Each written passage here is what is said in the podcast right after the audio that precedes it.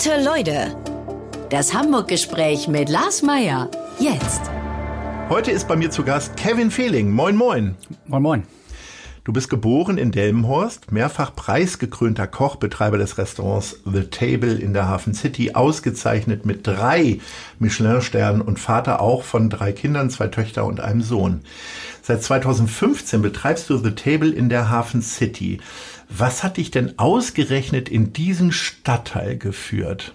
Das war ehrlich gesagt eigentlich nur ein Zufall. Im Nachhinein war es, war es natürlich äh, ja ein schöner Schachzug, da die Hafen City wirklich ein spannendes Fleckchen in Hamburg ist, das sich kontinuierlich weiterentwickelt. Und bei diesem Prozess live dabei zu sein, das macht schon echt riesig viel Spaß.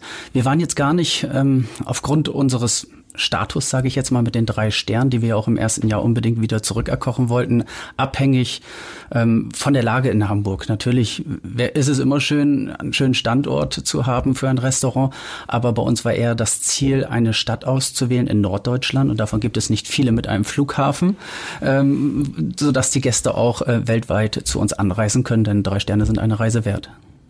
Ist es tatsächlich so? Ich kann mir das gar nicht vorstellen. Also ich glaube, wenn ich äh, tagsüber irgendwie Hunger habe auf ein Restaurant, dann wird es mich vielleicht allerhöchstens nach Sasel führen oder so. Mich auch. Aber,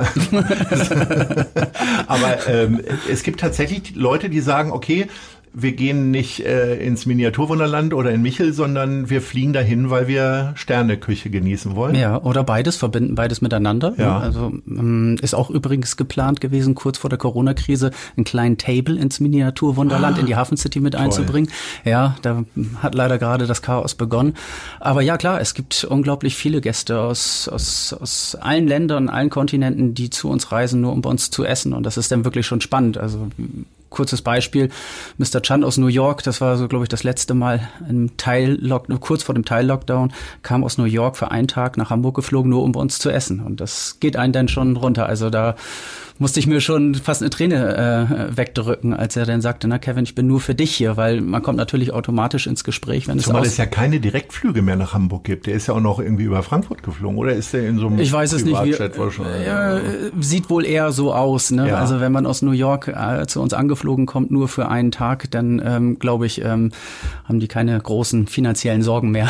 ich sage mal, stark finanziell belastbare Machst du denn Menschen. jeden Abend dann so eine Runde an den Tisch und quatsch mit denen? Oder hat der sich angemeldet und gesagt, Leute, ich bin aus New York, hab da mal einen Platz oder hat er sich also ein halbes Jahr vorher angemeldet? Wie läuft das? Ne, also natürlich muss er sich relativ weit im Voraus anmelden, da wir natürlich ein Dreivierteljahr im Voraus ausgebucht sind. Aber natürlich. ich habe ihn, hab ihn wiedererkannt. Äh, er war damals ah. schon im Columbia Hotel Casino Travemünde im Restaurant La Belle Epoque, wo ich vorher zehn Jahre tätig war. Und ähm, da ist er direkt in den ersten zwei Monaten, als wir den dritten Stern erkocht hatten, zu uns gereist. Und ähm, ich vergesse nie ein Gesicht und hatte ihn dann wiedererkannt. Und ja, das war einfach klasse. Aber wie gesagt, also die, die Gäste kommen auch aus, aus, den, aus, aus den Staaten überall her, ähm, aber auch irgendwie aus den Emiraten. Also es gibt da keine Grenzen. Mhm. Hm. Denkt man denn trotzdem immer wieder mal darüber nach, das Restaurant zu vergrößern? Also du hast das ja, das war ja alles eine sehr bewusste Entscheidung offensichtlich, nur eine sehr begrenzte Anzahl an äh, Plätzen äh, anzubieten.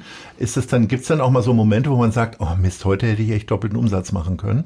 Also wir haben den Tisch ähm, geplant für 20 Personen, dann hatten mhm. wir den verlängert, das heißt ein Drittel des Tisches komplett abgeschnitten und neu gestalten lassen. Das hat dann am Ende des Tages nach über vier Jahren genauso viel gekostet wie der ganze Tisch vor fünf Jahren. Aber ähm, so zwei Plätze über zehn Jahre gerechnet rechnen sich denn bei uns schon, da der Pro-Kopf-Umsatz ja im Durchschnitt so bei 370 Euro liegt, ist das schon ganz ordentlich. Und ähm, nee, bei uns äh, der, also grundsätzlich alles, was mit, mit der Kreativität zu tun hat, also auch konzeptionell, nicht nur auf dem Teller in der Kreativität, ähm, ist das Motto, in, in der Reduktion liegt die Perfektion. Und umso weniger Gäste ich habe, desto besser kann ich für diese kochen. Also der finanzielle Anreiz darf niemals stärker sein als der, der, der kreative oder der Anreiz zur Perfektion oder diese zu suchen. Das heißt, mhm. es, natürlich muss es wirtschaftlich funktionieren und gerade jetzt auch in, in den schwierigen Zeiten haben wir ähm, gemerkt, dass wir vernünftig wirtschaften konnten und auch jetzt noch können, ähm, da wir ganz gut äh, stabil aufgestellt sind. Aber ich möchte jetzt nicht ähm, reich mit diesem Restaurant werden, sondern nur mein Traum leben. 370 Euro, das äh, ist ja im Normalfall ergibt sich das ja vor allen Dingen durch Weinkonsum auch. Ne? Ich, äh, was Ja, würde jetzt das normale Fünf-Gänge-Menü kosten? Ja, wir haben sieben Gänge, die kosten Oder sieben? 230 Euro. Dann Okay. kommt die Weinreise hinzu für Ja. 115, 120, je nachdem, was da drin ist. Ein Glas Champagner, Kaffee etc. Dann ist man im Durchschnitt bei 370 Euro. Aber gibt's dann auch mal so Leute, wo du vielleicht auch so mehr oder deinen Service merkt, okay, die haben sich das richtig zusammengespart, weil die sagen, okay, wir wollen essen, aber wir hätten gerne einfach nur Wasser ohne Kohlensäure. Ja, also auch da war eigentlich vom Anfang an die Idee, Wasser eigentlich zu verschenken, aber dann hatte ein Kollege schon in Berlin die, die gleiche Idee und dann haben wir gedacht, komm, dann machen wir einfach einen ganz angenehmen Wasserpreis, also nicht wie in manch äh, Sterne-Restaurant auch in Deutschland, da ist man zu viert am Tisch, trinkt fünf Stunden Wasser und hat eine Wasserrechnung von 120 Euro. Das wollten wir nicht. Also Flasche kostet bei uns sieben Euro, das ist fair kalkuliert. Ähm, ja, und äh, natürlich gibt es Menschen, die sich das zusammensparen. Ähm, da, da würden viele auch aus meinem Freundeskreis oder Bekanntenkreis zugehören. Aber für die kochen wir natürlich genauso gern für jemanden, der jetzt eine Flasche äh, Wein für 2000 Euro äh, sich bestellt. Also das ist ja auch unser, unser Motto, The Table ist für jeden da. Und alle Menschen sind gleich. Deshalb muss auch äh, jemand mit einem sehr schweren Konto genauso lange auf einen Platz am Tisch warten, wie jemand, der nicht so viel Geld hat. Das spielt keine Rolle. Hast du trotzdem mal oder gerade weil es halt Gäste sind, die echt verwöhnt sind, in Anführungsstrichen, schon mal Probleme mit Gästen gehabt, sodass du gesagt hast, alles klar, die Rechnung geht auf mich, schönen Abend, gehen Sie bitte? Also die Probleme gemacht haben, meinst du? Ähm, zweimal, ja. Also es waren einmal zwei Jugendliche. Du musst jetzt keine Namen nennen. Nee, nee, die, ich kenne die Namen auch nicht. Also, die habe ich auch aus meinem Gedächtnis gestrichen. Die hatten, glaube ich, irgendeinen speziellen Auftrag. Das kam mir schon vor, als wären die von Anfang an mit so einem äh, also als wären die mit einem Auftrag ins Restaurant gekommen. Die haben dann Gäste beleidigt, uns beleidigt, die Mitarbeiter schlecht behandelt, äh, mich respektlos behandelt. Und dann habe ich gesagt, so jetzt ist hier Feierabend, auf Wiedersehen. Und dann sind die auch, nach, nachdem sie die Rechnung gezahlt haben, gegangen, haben noch ein paar blöde Sprüche gebracht. Und dann gibt es halt den ein oder anderen Menschen, die dann wirklich auch dem Servicepersonal halt äh, ja echt nicht nett gegenübertreten, die dürfen dann halt nicht wiederkommen. Das ist einfach eine Tatsache. Das ist halt, The Table ist halt so ihr so eine Blacklist? Also wenn, ja, Blacklist würde ich das nicht nennen, aber wenn ja, aber dann hätten wir auch eine Whitelist. Ne? Also wir ähm, haben eigentlich wenig schlechte Erfahrungen. Ne? Also unser Konzept ist halt auch so aufgebaut, du sitzt bei mir in der Küche und oder vielmehr im, im Wohnzimmer oder im Esszimmer und blickst in die Küche und schaust uns beim Anrichten zu. Ich bin kontinuierlich am, am Tresen, da hatte ich eben deine Frage nicht richtig beantwortet und unterhalte mich mit den Gästen, führe zu Ende, äh, also die Gerichte, vollende sie, da noch ein paar gefrorene Perlchen, da die Soße nochmal angegossen gegossen oder das Schäumchen vollendet.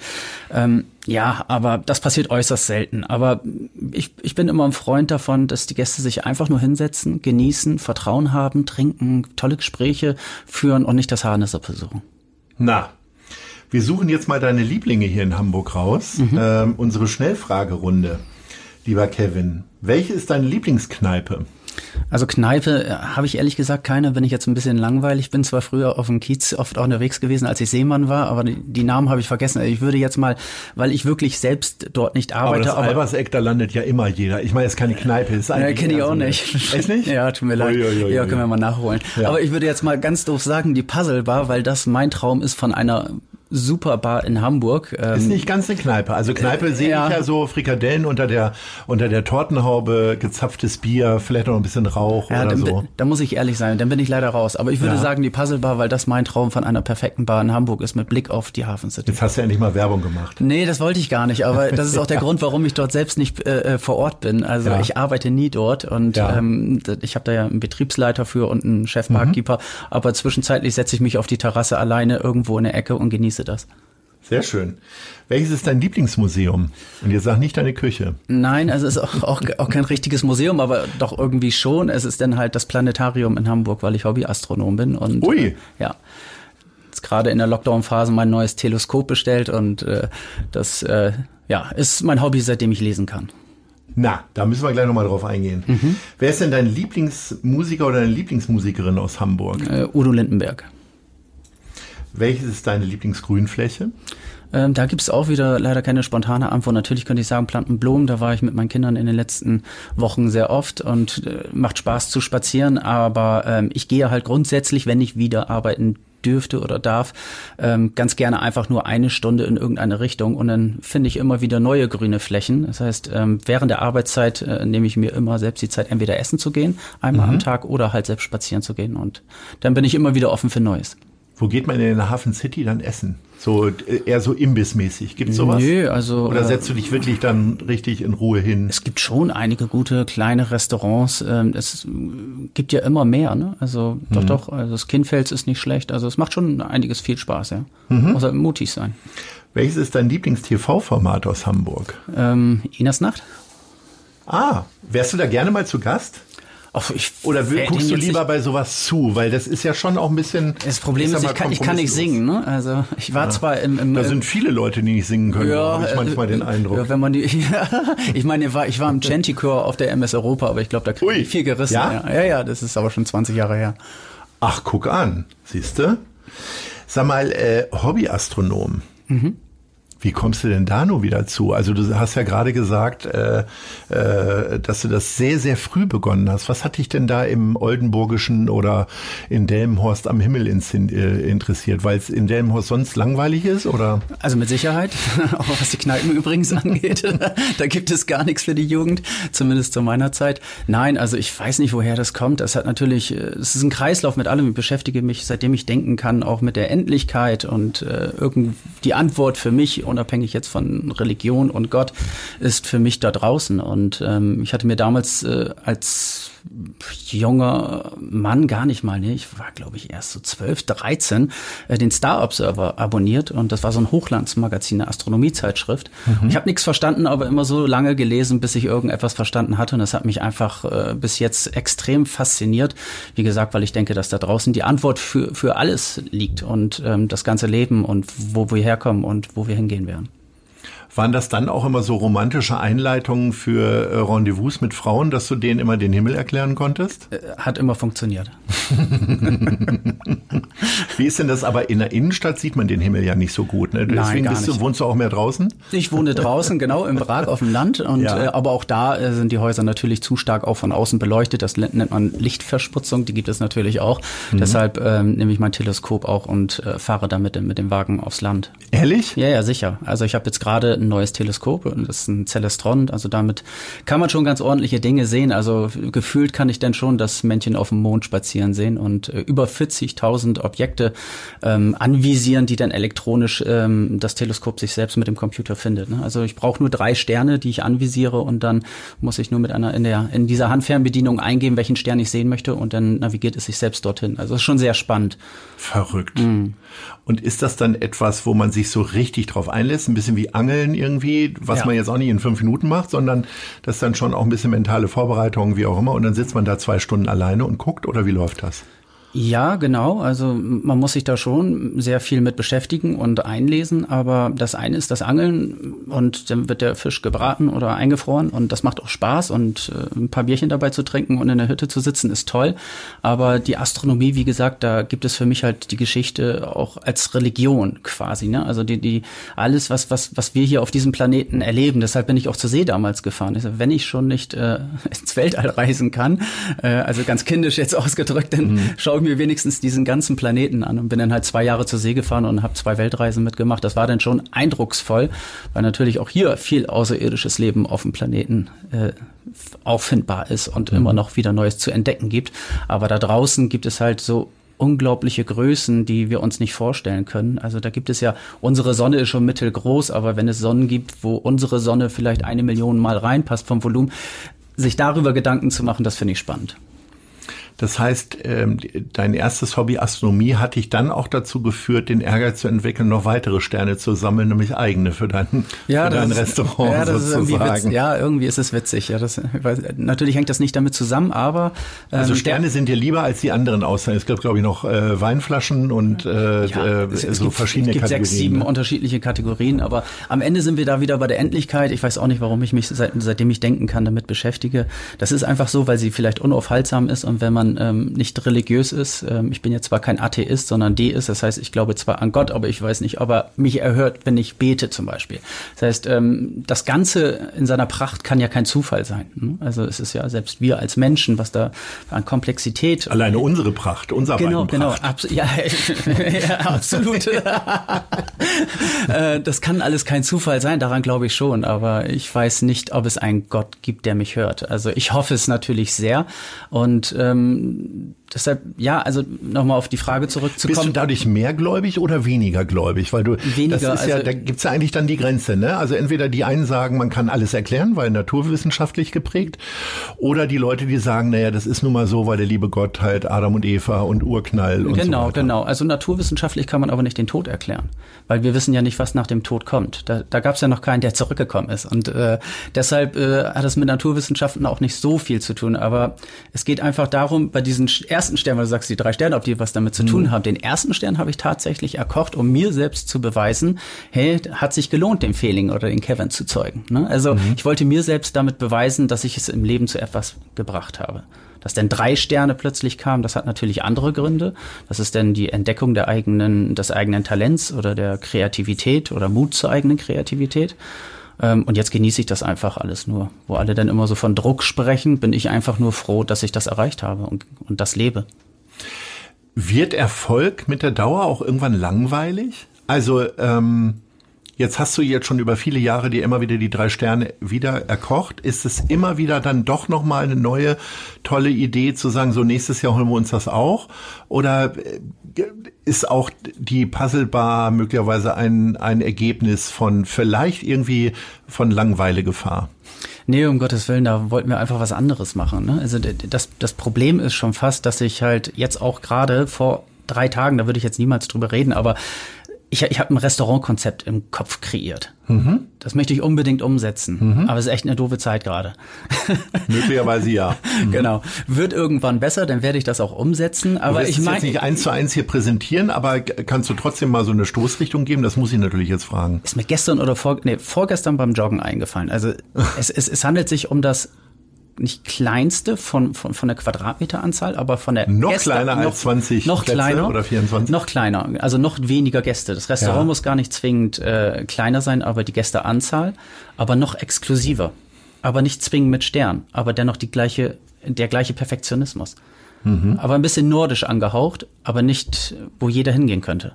Mhm. Weil dann Lapskaus auch 130 Euro kostet. Nee, die, so. nee gar nicht. Das, also ich möchte einfach ein Restaurantkonzept kreieren, das ähm, komplett frei ist auf dem Teller, aber auch konzeptionell von den, oder von den Abläufen in der Spitzengastronomie. Das heißt, diese mhm. ganzen ungeschriebenen Gesetze, wie ich sie immer nenne, wo wir uns als Spitzenköche, Servicefachkräfte, was auch immer, Gastronomen immer zu verpflichten, möchte ich an ACTA legen mit diesem Restaurant.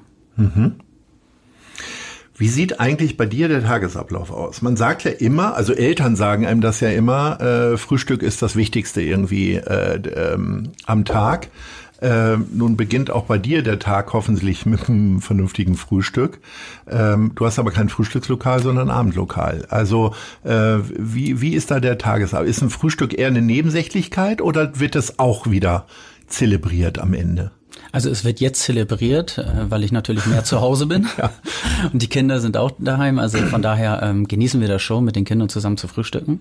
Aber sonst sieht es doch eher ein bisschen mager aus, wenn ich jetzt mal so die letzten 20 Jahre, ähm, unabhängig von den letzten anderthalb Jahren, wo ich mir doch schon einen ordentlichen Tritt in den Hintern verpasst habe, Sport zu machen, morgens vernünftig Obst zu essen und so weiter, ähm, war es doch eher, dass ich so gegen 17 Uhr zum Personalessen im The Table oder damals im La Belle Epoque das erste Mal gegessen hatte. Es war eher Den ganzen Tag nichts gegessen? Nee.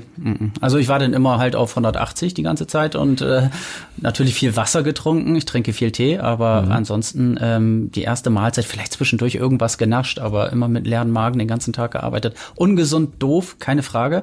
Aber wenn man da so auf der Überholspur ist und immer wieder neue Ideen hat und die ganze Zeit immer nur Konzepte entwickelt, auch mit der MS Europa etc., man schiebt sich dann irgendwie zwischen äh, dem Morgen und dem Mittag irgendwas irgendwie rein, was nicht toll ist und äh, arbeitet einfach unter enormem Druck und äh, Stress, aber im positiven Sinne. Es ist ja. jetzt nicht negativ für mich spürbar gewesen.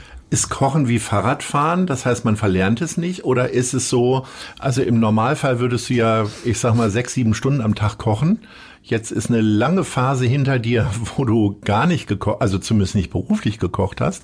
Ist es das so, dass du dann zwischendurch mal ein paar Fingerübungen machst? Irgendwie? Oder also, also wie so ein Klavierspieler, die müssen auch zwischendurch noch mal ganz noch mal ran, damit die Finger nicht lahm werden? Hm, ja, auf jeden Fall. Also wir treffen uns natürlich regelmäßig ähm, im Restaurant und kreieren neue Gerichte. Das heißt, erstmal findet das alles in der Theorie statt und dann bestellen wir die Ware und äh, kochen neue Gerichte und dann äh, ohne Gäste. Ohne Gäste. Ne? Das ist jetzt alles Vorarbeit, wie wir es sonst normalerweise auch machen würden. Jetzt haben wir natürlich mehr Zeit und kreieren mehr Gerichte. Das heißt, wir haben jetzt schon so, so ein Fundus von keine Ahnung, den nächsten kompletten Jahr. Ne? Also dieses Jahr. Mhm. Weiß nicht, wann wir wieder öffnen dürfen, aber mhm. ähm, es ist äh, einfach un ja, unglaublich viel da, was wir nutzen können und wir versuchen die Zeit jetzt positiv zu, zu nutzen da. Aber zu Hause koche ich auch unglaublich gerne. Hab gestern zum Beispiel zum ersten Mal in meinem Leben eine Tortilla-Torte gemacht. Ne? Also es passiert, ich kann auch genauso gut, wie du schon gesagt hast, ein Lapskaus sein oder auch mal was Feines, ein, ein Trüffelrisotto. Also ich koche dann halt aber immer eine gut bürgerliche internationale Küche zu Hause. Gibt's denn äh, relativ banale Sachen, die du noch nie gemacht hast? Hast du schon mal eine Pizza selber gemacht oder so? Oder irgendwas an Krog noch nie oder da, weiß nicht. Ich habe schon, also Pizza haben wir jetzt auch gerade zu Hause mit den Kindern äh, gebacken, aber ich hatte mich ähm, im Februar und März so ein bisschen daran festgebissen, eine eine türkische Pizza herzustellen zu Hause, mhm. aber auch mit Esme, also die rote mhm. scharfe Paprikasauce und das ist alles nicht so einfach. Das man bekommt dann einfach nicht dieses Feeling, das normalerweise ähm, kommt, wenn wenn wenn Feeling man fehlt das Feeling. diese Illusion da ist, dass dass die äh, türkische Großmutter mit Kopftuch und Blümchenschürze da hinten mhm. irgendwo steht und äh, selbst die Esme hackt und anrührt und auch die türkische Pizza belegt. Mhm. Also sie kommt einfach nicht daran. Ne? Ich erinnere mich noch an zwei türkische Mädchen, die bei mir damals in der, in der Klasse waren, die hatten dann immer die türkische Pizza von zu Hause mitgebracht und für 50 Pfennig das Stück verkauft. Ach. Und das würde ich niemals schaffen, die so zu produzieren oder zu herzustellen, weil sie einfach äh, von der Mama hergestellt wurde. Und dieses Muttergefühl, diese, diese Tradition, die bekommt man nicht einfach äh, zwei, dreimal kochen zu Hause an. Womit hast du denn dein erstes Geld verdient? Also du hast ja wahrscheinlich nicht auf dem Schulhof mit äh, irgendwie ähm, Drogen gedealt, äh, Rehkeule oder so. nein, nein. Ja, waren es dann am also, Ende Drogen so im ländlichen? da fällt das ja nicht so auf. Nein, nein, ich glaube, da gab es noch gar keine Drogen, als ich zur Schule ging. Glaubst du? ja, also ich habe damit zumindest keine, keine Erfahrung. Das Ding ist ähm, einfach äh, ja Zeitungen ausgetragen. Ne? Ich war da auch relativ jung. Heute dürfte man, glaube ich, in diesem Alter gar nicht mehr arbeiten. Ich hatte mich nur darüber gewundert, dass dass meine Mutter mir irgendwann mal tatsächlich Scheine gegeben hat. Ne? Also das hast du dir erarbeitet und das werde ich nie vergessen. Ich habe heute noch, wenn ich äh, die Zeitung aus dem Briefkasten hole, äh, an den Händen den Geruch von dieser Druckerschwärze. Ich liebe das. Ich liebe das auch. Herrlich. Aber verbunden mit äh, der, der den Gedanken, dass ich teilweise noch so jung war, dass ich Angst hatte, morgens um 5 Uhr, weil es noch so dunkel war, in den Vorgarten zu gehen, weil alles zugewachsen war. Aber ich musste ja die Zeitung dort reinschmeißen. Ja. Und äh, danach war ich in den Osterferien auf dem Bau und habe Steine Es gab aber geschleppt. tatsächlich so ein bisschen eine Generation offensichtlich, die in den 80ern gelebt haben, irgendwie 80er, 90er, äh, die alle irgendwie Zeitung ausgetragen haben. Ja. Das ist ja ein, ein Volk von Zeitungsausträgern gewesen mhm. sein in der Zeit. Wo sind die heute eigentlich? ja. das, das möchte keiner mehr machen, weil die alle zu verwöhnt sind. Ja. okay, also Zeitung austragen. Wann hast du denn das allererste Mal mit Essen kochen Geld verdient? Und wenn es nur, dass du für die Familie was gemacht hast und irgendjemand gesagt hat, hier kriegst du ein Trinkgeld oder so? Das war tatsächlich äh, mein Lehrgeld. Also wie viel hat man damals bekommen? Ist ja immer noch nicht oh, viel mehr. das sind ja jetzt also bei dir schon, mal, aber an Lehrgeld meine sind schon mal zumal jetzt Euro. ja.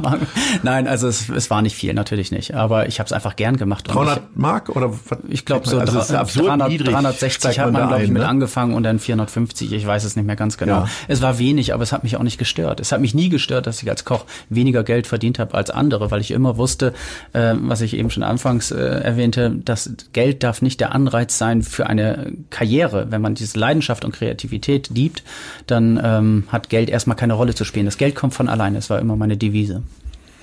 Da haben wir genau die gleiche Idee tatsächlich. Das treibt mich auch immer wieder an. Lieber eine gute Idee und du hast ein gutes Gericht vielleicht. So, lieber Kevin, bevor wir weitermachen, gibt es jetzt hier kurz Werbung, nämlich für unseren Kooperationspartner, die Zeit. Denn ich beginne jeden Arbeitstag mit der Elbvertiefung dem kostenlosen Newsletter von Zeit Hamburg. Was die App-Vertiefung besonders macht, sie ist relevant und prägnant, persönlich und enthält fundiert recherchierte Lesestücke von Autorinnen und Autoren der Zeit. Alle wichtigen Infos rund um Hamburg bekommt ihr auf www.zeit.de slash Elbvertiefung oder von montags bis freitags um 6 Uhr ins E-Mail-Postfach geliefert. Klickt mal rein und hier geht es jetzt weiter mit den Fragen der anderen Leute. Mhm. Du, wir haben jetzt hier äh, die Fragen der anderen Leute. Wir haben zwei Leute gefragt, äh, welche Frage sie denn dir schon immer mal stellen wollten. Und der erste kommt jetzt. Hallo Herr Fehling, hier ist Raphael Katzulke von Lars Meyer Management und ich spiele leidenschaftlich gerne Schlagzeug. Welches Instrument können Sie spielen? Ja, leider kann ich gar kein Instrument spielen, aber ich hatte mir immer gewünscht, eins spielen zu können. Deshalb hatte ich ähm, meinen Kindern zu Weihnachten jetzt ein Klavier geschenkt. Also meine Tochter Lene, die ist jetzt sechs und Ivi neun, die äh, lernen jetzt gerade Klavier und ähm, ich selbst leider gar nicht bewundere, aber Menschen, Also die Kinder müssen das jetzt ausleben, nee, sozusagen? Die, nee, die haben sich tatsächlich Gott sei Dank gewünscht und meine Frau spielt auch Klavier, aber ich leider gar kein Instrument. Okay, dann kommen wir zum nächsten. Moin, moin, Herr Fehling. Hier spricht Jan Fischer, Geschäftsführer der Hamburg Towers. Ähm, ja, ich würde von Ihnen gerne mal wissen, in welcher Sportart Sie gerne genauso gut wären wie im Kochen, nämlich Weltklasse. Das ist eine sehr gute Frage. Ich bin auf jeden Fall kein Fan des Mannschaftssport. Ähm, ja, Laufen, Sprint, Energie, ja, so wie Schnelligkeit. Usain Bolt, dann äh, ja. Olympia-Goldmedaille. Werde ich niemals, aber wenn die Frage beantwortet werden sollte, ja, dann doch sowas, ja. Okay. Äh, war, du hast sehr spontan gesagt, kein Mannschaftssport. Bist du als Koch eigentlich dann auch am Ende dann doch erstmal Einzelkämpfer oder doch ein guter Mannschaftssportler, Teamplayer? Ich bin natürlich Teamplayer, aber ich bin halt der Trainer. Ich würde jetzt ungern zum Beispiel auf dem Feld selbst spielen. Also ich stehe gerne am Rand und dirigiere, aber ja. selbst in der Küche stehen und kochen, ähm, das, das mache ich natürlich sehr gerne. Ich liebe es zu kochen, aber ich habe sehr früh gemerkt, dass ich nicht zu den Menschen gehöre, die sich gerne etwas sagen lassen. W wann ist das gekippt tatsächlich? Also ab wann hast du neben der Pfanne gestanden statt äh, direkt da dran?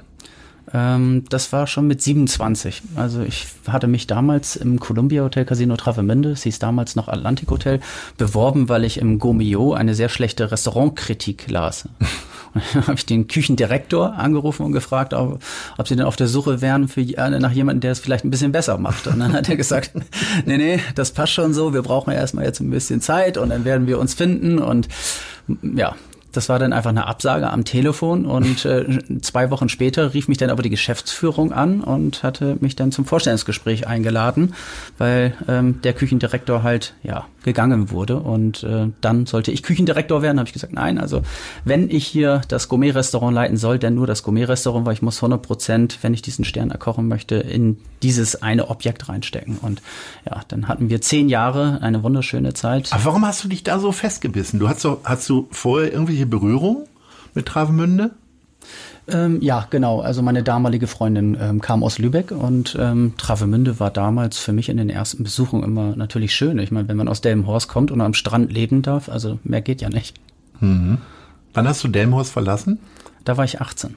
Und gibt's da jetzt noch Berührungspunkte? Fährst du alle vier Wochen rüber, um. Ja, mein Bruder, meine Familie lebt dort. Deiner Familie mal was genau. Schönes zu kochen. Ist man eigentlich so ständig in dieser Rolle so irgendwie? Irgendwie ist man ja im, in der Familie immer froh, wenn man jemanden hat, der irgendwie äh, die Sachen nicht komplett versalzt. Ist es dann deine Aufgabe, einfach immer für gutes Essen und gute Getränke zu sorgen, auch bei so Familienfesten? Nee, gar nicht. Also meine Mutter kann unglaublich gut kochen, also eine wunderschöne äh, Hausmannskost. Ne? Ich freue mich zweimal im Jahr auf den Grünkohl. Ja. Pinkel, heißt ja bei uns Braunkohl. Ja. Und ähm, ja, nee, das, das ich habe damit nichts zu tun. Ich bin total der angenehme Gast, auch hier in Hamburg, wenn ich Restaurants besuche, setzt mich irgendwo in eine Ecke. Ich will einfach nur essen, trinken und Spaß haben.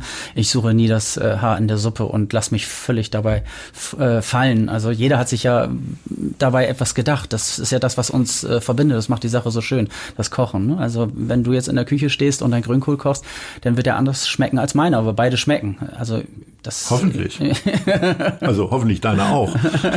meiner schmeckt super. ähm,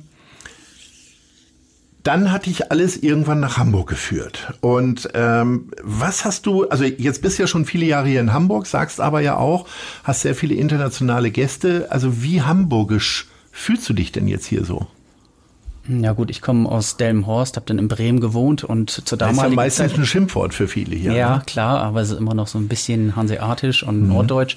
Ähm, ich habe ja auch einige Jahre hier in Hamburg gelebt und ähm, das, das äh, war für mich klar, wenn ich mich selbstständig mache, dass es A, eine Großstadt sein muss, denn wie gesagt, die Flughafenverbindung und Hamburg ist einfach eine tolle Stadt und wie sie sich jetzt gerade in der Zeit, wie ich hier lebe, ähm, zu, zu dieses extrem ausgehfreudige Völkchen äh, äh, entwickelt hat. Das ist ja eine Bereitschaft da, mittags und abends essen zu gehen, wie ich sie aus keiner anderen Stadt außer München jetzt kenne. Also es ist eine tolle Kultur, sehr international geworden, also jetzt zumindest im Küchenvergleich. Und ähm, ja, es macht einfach riesig viel Spaß bin mit vielen Gastronomiebeschäftigten befreundet beziehungsweise verwandt und äh, wo du sagst, äh, ausgehfreudiges Völkchen, äh, so ein Job in der Küche ist dann meistens je nach äh, Schlusszeiten um Mitternacht irgendwie zu Ende und dann fängt eigentlich ja erst das Leben für viele an. Äh, hast du diese wilden Phasen auch erlebt? Also dann noch so richtig abstürzen oder warst du einfach immer, immer schon vom Ehrgeiz getrieben und hast gesund gelebt und nicht zu viel Schnäpse getrunken nach der Arbeit? Weil normalerweise ist gerade so in Großstädten, äh, also die Leute, die noch unterwegs sind hier in Hamburg, sind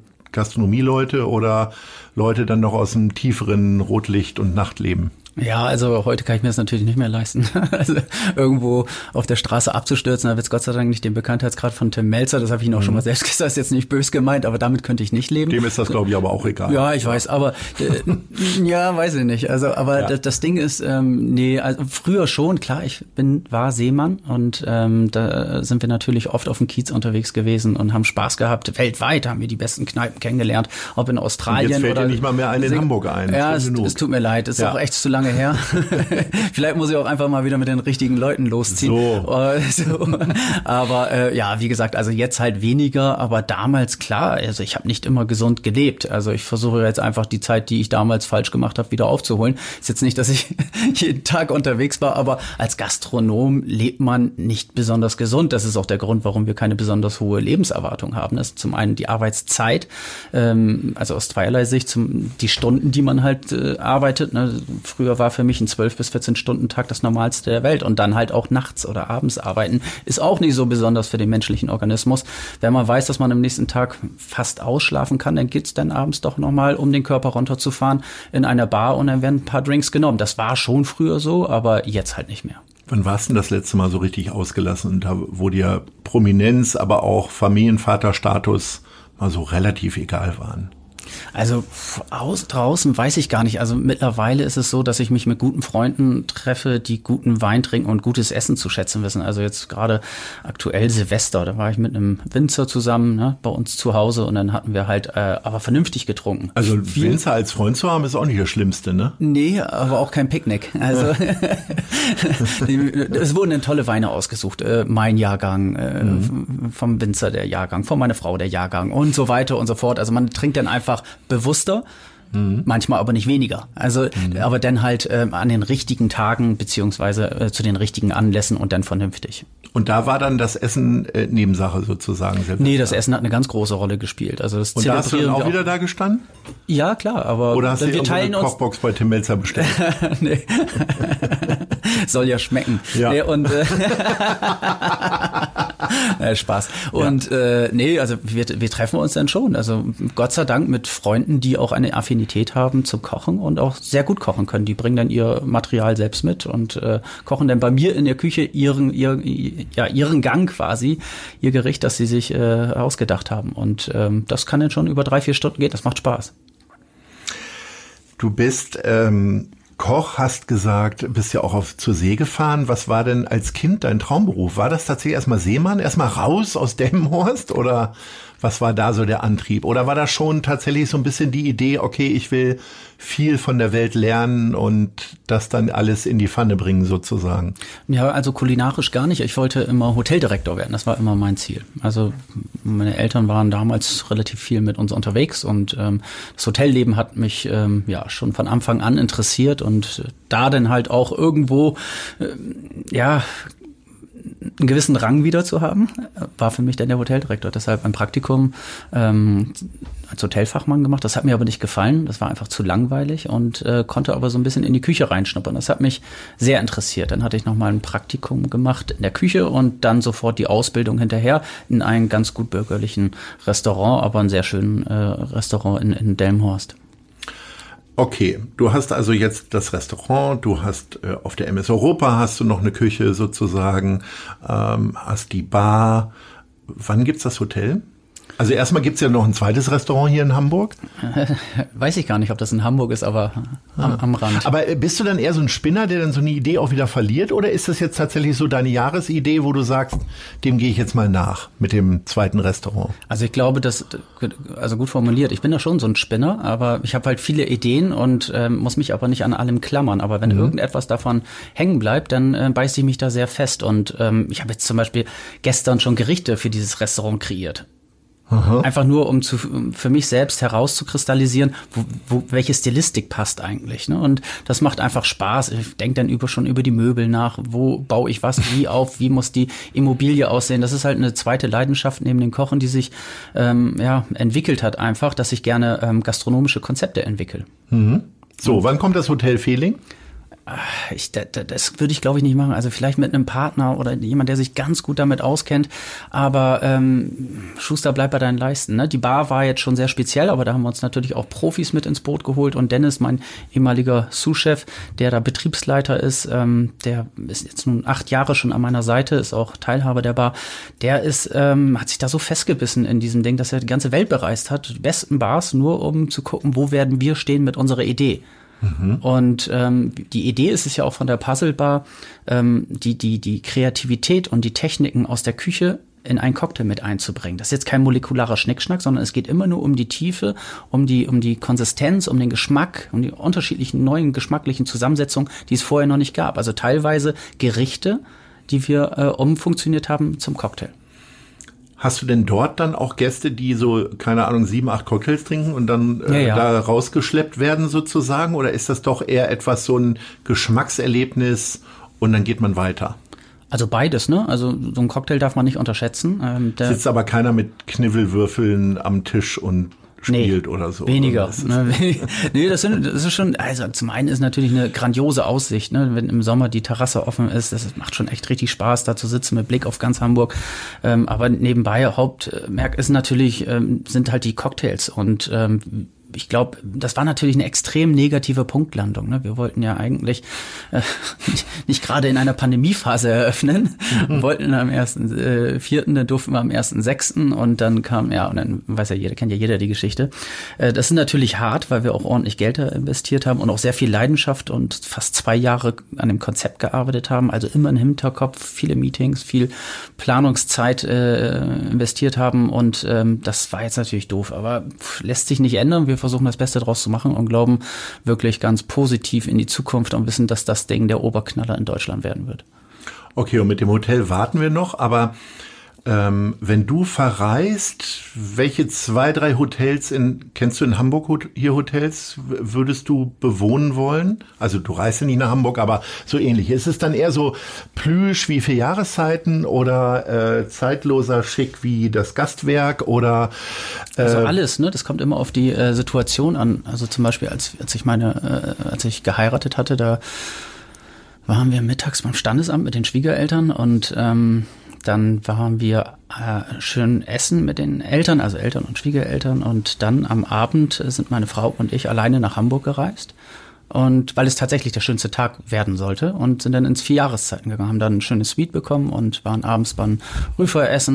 Insgesamt war das schon einer der Top-Tage in meinem Leben und da passte das vier Jahreszeiten einfach perfekt rein. Aber auch das, das wäre nie auszudenken, wenn der Rüfer jetzt irgendwas versaut hätte, ne, an deinem schönsten Tag und da irgendwas angebrannt wäre. Nein, nein, also meine Frau war, war bloß hochschwanger und äh, hat vier Kissen im Rücken gehabt, damit sie Ja. überhaupt das alles durchstehen konnte. Das war ein bisschen doof, aber da kann der Rüfer nichts für. Und da gibt's dann aber tatsächlich die Handynummer vom Kollegen und da gibt's dann immer noch mal doch einen Tisch. Oder hast du das halbes Jahr vorher geplant? Nein, also das ist ja kein Problem. Also klar äh, habe ich die Handynummer von, von fast jedem Sternekoch, aber auch anderen Kollegen. Ja, man ruft die dann schon privat an und fragt nach, nach, nach der Reservierung. Das ja, wäre sonst unpassend, finde ich. Und wie oft kriegst du dann Anrufe, die du dann ablehnen musst? Weil deine Handynummer kriegt ja dann vielleicht auch mal der eine oder andere raus, gibt sie weiter. Wie Ja, oder immer. über Facebook und Instagram kommen natürlich auch unglaublich viele Anfragen rein, aber ähm, dafür habe ich auch eine Assistentin, die sich darum kümmert. Okay, aber du kannst, ich meine, bei so einer begrenzten Sitzplatzanzahl muss man ja hart sein. Also Ja, es tut mir auch leid. kannst das du auch ist- keinen Tisch auseinanderschieben oder Nee, so. das ist ein absolutes Luxusproblem. Das verstehen auch einige nicht. Ja. Äh, viele gönnen es aber einem auch. Aber angenommen, bestes Beispiel, ich war in Rom mit meiner Frau und war dann dort bei Heinz Speck essen. Und ähm, mhm. das ist ein deutscher Drei-Sterne-Koch, der schon seit Ewigkeiten dort ist, hat zehn Restaurants auf der ganzen Welt. Also es ist wirklich ein, ein unglaublich guter Koch und eigentlich der beste italienische Koch, den es gibt, aber er ist Deutscher. Ähm, und ähm, ja, ich das war behauptet übrigens Tim Melzer auch, um ihn jetzt zum dritten Mal zu erwähnen, dass er der beste äh, Koch italienischer Küche außerhalb von Italien ist. Das glaube ich auch, das glaube ich. und dann auf jeden Fall dieser Heinz Beck, der hat mich dann halt dort auch zum Essen eingeladen. Er sagt, der kommt irgendwann vorbei und meistens spontan in Hamburg. Und dann habe ich jetzt schon so viel Angst davor, weil ich auch eingeladen wurde. Das ja. gehört sich jetzt einfach nicht zu sagen, aber als Beispiel einfach, ja, es tut mir dann schon leid, äh, abwimmeln zu müssen, weil wir würden jetzt niemals andere Gäste stornieren und sagen, hier ist irgendwas dazwischen gekommen, Fehler im Reservierungssystem, wie es vielleicht andere machen würden, weil irgendein Star gerade irgendwie spontan kommen möchte. Das gibt es bei uns nicht. Du bist ja kein ausgeprägter Fußballfan, ne? Nein, gar nicht. Gibt es trotzdem etwas, wo du jemanden die Daumen drückst? Also in Hamburg beispielsweise die Karte ist äh, zum einen HSV und zum anderen St. Pauli. So, da kann man die Stadt wahrscheinlich genau in der Mitte durchteilen. Äh, da hat jeder eine Meinung zu. Hast ja. du auch eine Meinung zu den beiden Fußballclubs? Nee, also in Hamburg eher nicht, aber dann, weil ich aus Delmenhorst komme und halt äh, in Bremen gelebt habe, vielleicht eher Bremen. Es gibt ja dieses Sprichwort, irgendwann habe ich das, glaube ich, mal gelesen, das Stadion, in dem ich das dein Vater das erste Mal mitnimmt, das wird für immer dein Verein sein. Das ist nun mal Bremen und ich erwische mich dann schon dabei, wenn ich die Zeitung aufschlage oder die Fußballergebnisse im Netz sehe. Dass äh, du weiter unten in der Tabelle gucken musst. aber immer noch erste Liga. ja, ja, genau. Und äh, genau, immerhin erste Liga. Da, schon, aber es interessiert mich ehrlich gesagt nicht. Du könntest jetzt keine fünf Spieler nennen von Werder Bremen? Nee, gar nicht. Aber den Trainer? Auch nicht. Florian Kofeld? Ja, jetzt ja. Ja, gut. Gibt es denn trotzdem irgendwas anderes, wovor du die Daumen drückst? Gibt es eine andere Sportart oder äh, machst du irgendwelche Wetten oder Lottospiele oder was weiß ich? Ah, es bezieht sich jetzt wieder, hört sich vielleicht ein bisschen langweilig an, aber gestern war zum Beispiel, ähm, ich, andersrum gesagt, ich war vor anderthalb Jahren in Belgien mit mhm. ähm, sieben, acht Kollegen in einem Zwei-Sterne-Restaurant essen. Ähm, und Zilter heißt das. Und äh, das war ausnahmslos gut. Und äh, wir wollten eigentlich nur fünf Gänge essen und dann schnellstmöglich mit dem Taxi ähm, zum Flughafen fahren. Und dann wurde das immer besser, immer besser. Und dann haben wir unsere Handys eingeschaltet und den Flug schon mal umgebucht. Egal, was es gekostet hat. Das war uns dann in dem Moment egal, weil wir wussten, das wird, kann nur besser werden. So gut waren die Gänge. Und dann irgendwann ähm, hatten wir da, glaube ich, zehn Gänge gegessen und gesagt, das waren keine zwei Sterne, das waren drei Sterne. Und der hat gestern drei Sterne bekommen und das hat mich unglaublich gefreut. Großartig. Mhm. Also da gibt's für mich keinen Neid, äh, 0,0, sondern einfach nur ähm, die, die, die Berechtigung, äh, dass er ja korrekt bewertet wurde. Wie ist denn das insgesamt unter Kollegen, speziell jetzt hier unter den Hamburgern? Gerade Hamburg hat ja viele Fernsehköche, einen haben wir jetzt schon dreimal genannt, den nennen wir jetzt nicht nochmal. Ähm, gibt es da Leute, mit denen man tatsächlich befreundet ist, wo es eher einen ja, freundschaftlichen Austausch gibt? Auf wer jeden ist, Fall. Wer ist denn eher so Team Fehling und äh, mit wem hast du eigentlich weniger zu tun, ohne dass du jetzt die in die Ecke stellst? Ja, ich habe eigentlich also natürlich habe ich damals bei ähm, Wahabi Nori im Piment-Restaurant gearbeitet in Hamburg. Ähm, das ist heute nach wie vor, nach über 20 Jahren, einer meiner besten Freunde und den frage ich heute auch noch Rat. Und ähm, ich, ich kenne Karl-Heinz Hauser sehr gut. Ich war schon zusammen mit ihm in Neuseeland und äh, ähm, also Ali Güngemüs, der ist nicht mehr da, aber auch aus dem PT Amour, mit dem habe ich mich letztes Mal getroffen. Ähm, dann äh, gibt es aber auch den Marcel Görke, das müssen ja nicht zwingend Sterneköche sein, obwohl er ja früher auch einen Stern hatte, beziehungsweise zwei, ähm, hat das kleine Heimatjuwel. Und ist ein ganz tolles Wo Reg ist das? Das ist hier, glaube ich, auch in der Nähe in, in Altona. Und mhm. ähm, jetzt, das ist wieder, weil ich so eine schlechte Kenntnis Wir googeln das jetzt alle. ja, genau. Ja, ja. Das Heimatjuwel von Marcel Görker ist halt ein tolles, hat ein tolles Preis-Leistungs-Verhältnis und eine ganz interessante regionale Küche. Und mit Marcel stand ich im Parkhotel Bremen vor 26 Jahren zusammen am Herd. Und ähm, damals war er schon total verrückt äh, nach Sterneköchen, hat sich Kochbücher gekauft. Und ich kann mich noch daran erinnern, als wir zusammen in der Bremer Innenstadt waren und er von Harald Wohlfahrt ein Kochbuch kaufte. Dann habe ich zu ihm gesagt, da kannst du nicht da hier deine dein Geld dafür ausgeben, Kochbücher zu kaufen. Also ich hatte noch gar nicht diese Affinität für die Sterneküche. Ne? Das habe ich mhm. erst damals im Parkhotel gelernt, weil es der erste Sternekoch Bernhard Stumpf, aber auch gleichzeitig der größte Choleriker auf Erden war. Äh, äh, also zu spüren, was, was es bedeutet, überhaupt mit tollen Produkten richtig umzugehen. Hast du keine große Kochbuchsammlung? Ich habe jetzt eine große Kochbuchsammlung. Ja. Das heißt, du hast alles ganze, ganze Archive äh, eingesammelt oder immer noch stehst du immer noch einzeln in der Buchhandlung und sagst, Nee, das hätte ich gerne. Oder wie funktioniert ja, das? Da sind die in Deutschland alle nicht so oft zack. Das hat natürlich vielerlei Gründe, aber da sieht man halt eher so die Fernsehköche.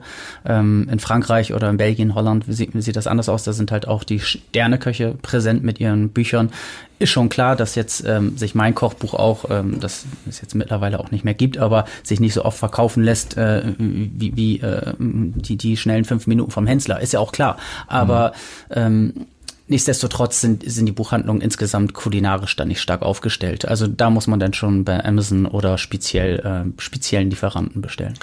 Dass du durch ähm, andere Tätigkeiten oder öffentlichkeitswirksame Tätigkeiten nicht so auffällig bist wie andere, hat das auch was damit zu tun, dass du eben auch schon ein sehr exklusives Restaurant hast? Also man sieht dich eigentlich gar nicht im Fernsehen oder warst du schon mal irgendwo ja, also es dabei. Gibt, äh, ähm, ja, es gibt immer Kochbücher so, gibt's jetzt auch nicht jährlich wie von den nee, anderen. Nee, also natürlich haben wir, ich habe viele Anfragen, aber ich habe da einfach keine Lust zu. Ne? Das hier jetzt gerade, das macht Spaß, aber man muss auch ganz überheblich sagen, ich habe es halt auch nicht nötig.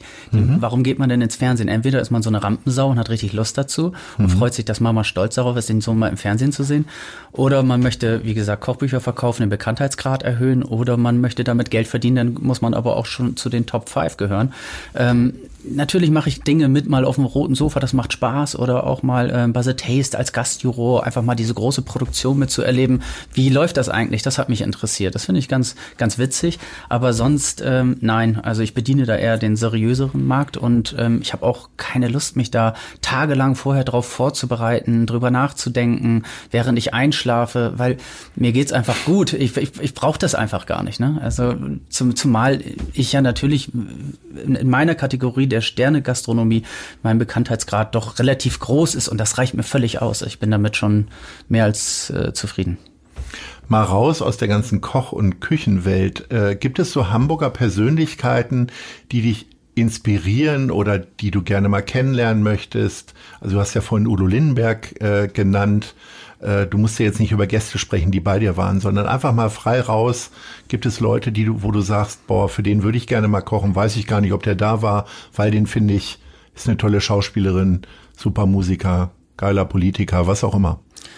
Ja, also wenn es wirklich jemanden gibt, also ich habe ja auch keine Vorbilder, deswegen möchte ich aber trotzdem noch mal den Udo Lindenberg mit ins Spiel nehmen, weil ähm, auch diese Persönlichkeit mich schon mein Leben lang begleitet, irgendwie immer irgendwo und ähm, finde ihn einfach als Menschen und äh, für das, was er darstellt als Kunstfigur, sowas von außergewöhnlich interessant, dass ich schon gerne mal für ihn kochen würde, aber ich weiß auch, dass er jetzt, glaube ich, nicht so das Sitzfleisch hat, äh, bei uns dreieinhalb Stunden das Menü zu genießen, aber er ist total einfach von der Person offen. Also wir haben ja auch unser eigenes Magazin, das kommt auch noch hinzu, ähm, das äh, The Table Magazin, da haben wir, arbeiten wir jetzt gerade an der siebten Ausgabe und da hatten wir ihn, glaube ich, mal vor anderthalb Jahren gefragt, ob er für uns das den Titel malen könnte. Und ich hatte mir so die Idee, ähm, das Schiff MS Europa und wir sitzen dann so, wie er halt auch immer malt, zeichnet, dann vorne mit einem Gläschen drauf und, und prosten uns zu, Schiff Ahoi, irgendwas in die Richtung.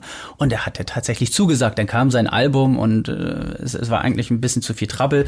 Und äh, aber er, er war einfach offen dafür und das hat, fand ich total toll. Ne? Hat mir eine E-Mail geschrieben, Kevin, the table, ja klar. Also einfach, mhm. einfach super und äh, hat natürlich auch eine Verbindung zur Seefahrt und hat, wir hatten auch ein kleines Privatkonzert ähm, der Herr, ähm, wir hatten von, bei Europas Beste, das ist eine ähm, große Veranstaltung auf der MS Europa, wenn sie denn hier meist in Hamburg liegt, wo dann halt mindestens zehn bis zwölf Sterneköche eingeladen werden, die dann mhm. oben auf dem Deck kochen.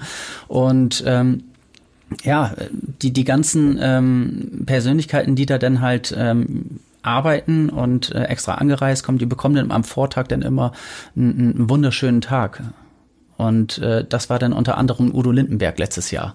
Und das war grandios. Und äh, das live so Auge in Auge zu erleben, das war schon klasse. Ja, und alles, was man über ihn liest und einfach seine Art, finde ich grandios. Hm.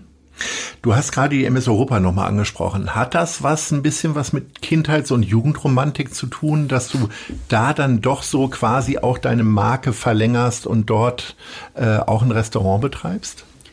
Ähm, Weil da bist ja. du ja nun nicht immer, geht ja gar nicht. Nee, genau. Ähm, also das, das, die Geschichte hat halt so begonnen, dass ähm, ich klar zwei Jahre zur See gefahren bin.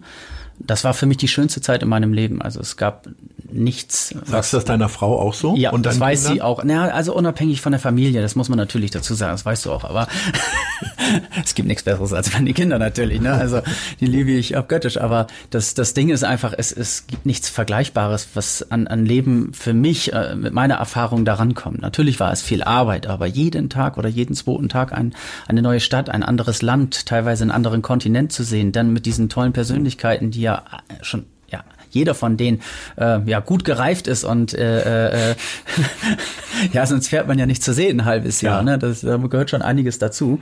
Das war schon außergewöhnlich. Und als dann Dieter Müller ähm, mit, mit Herrn Poja, den Geschäftsführer von Hapag-Lloyd Cruises, ähm, das Restaurant äh, Dieter Müller geplant hatte auf der Europa, äh, fand ich das als genialen Schachzug, dass der Dieter Müller dann ähm, diesen sauberen Abgang hatte, nicht irgendwie irgendjemanden zu beweisen, ich werde der Rekordhalter von drei Sternen, ja, 30 Jahre, drei Sterne, sondern ich schaue mir jetzt nochmal in den letzten Arbeitsjahren die Welt an und verdiene nebenbei auch schönes Geld und komme meinem Hobby nach, das Kochen. Und ähm, das, das, das Leben an Bord ist dann natürlich für so einem Drei-Sterne-Koch auch nicht so schlecht. Also natürlich äh, geht es auch viel um Arbeit, aber natürlich hat man auch gewisse Freizüge. Und dass, dass ich das jetzt schon machen darf, das ist einfach nur unglaublich. Das ist, das ehrt mich äh, so sehr, dass das Vertrauen von Anfang an auch bei der Konzipierung, also beim kreativen Prozess, dieses Restaurant von der Innenarchitektur, das ganze Restaurant erzählt auch eine Geschichte. Ja, das ist wirklich auch da ein, das glaube ich, eins der ersten ähm, Gourmet-Restaurants mit einem tollen Konzept, das wirklich eine interessante Geschichte erzählt.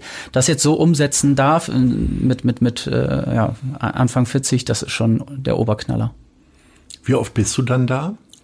Immer unterschiedlich. Wir wissen ja im Also Norma- insgesamt so pro Jahr. Sind es eher so 10 Tage oder 30 Tage? ja so 20 Tage. Weil im, äh, im Umkehrschluss enttäuscht du ja wiederum auch immer die Leute, die dann zu The Table kommen und sagen, ja, wo ist er denn nun? Eigentlich bin Nein, ich ja, nein, nee, nee, ich bin im Restaurant immer äh, vor Ort. Das, das Ding ist, dass wir ja schon anderthalb Jahre teilweise wissen, wo das Restaurant, äh, wo, wo das Schiff liegen wird. Ja. Das heißt, wir können auch unser Restaurant diesbezüglich Ah, den. Schließzeiten Ah, anpassen. okay. Urlaub, Schließzeiten etc. Das heißt, wer The Table bucht, weiß, Kevin steht auch da und schwingt zumindest den Löffel. ja klar, wenn ich nicht gerade Schnupfen habe, bin ich da.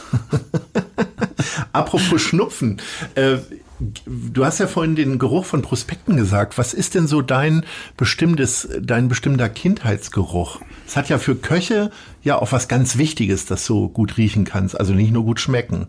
Aber gibt es etwas, was du so, habe ich neulich gerade drüber erzählt, ich mag es zum Beispiel in so Druckereien zu gehen. Das ist ja sehr nah an deiner, an deiner Idee dran irgendwie.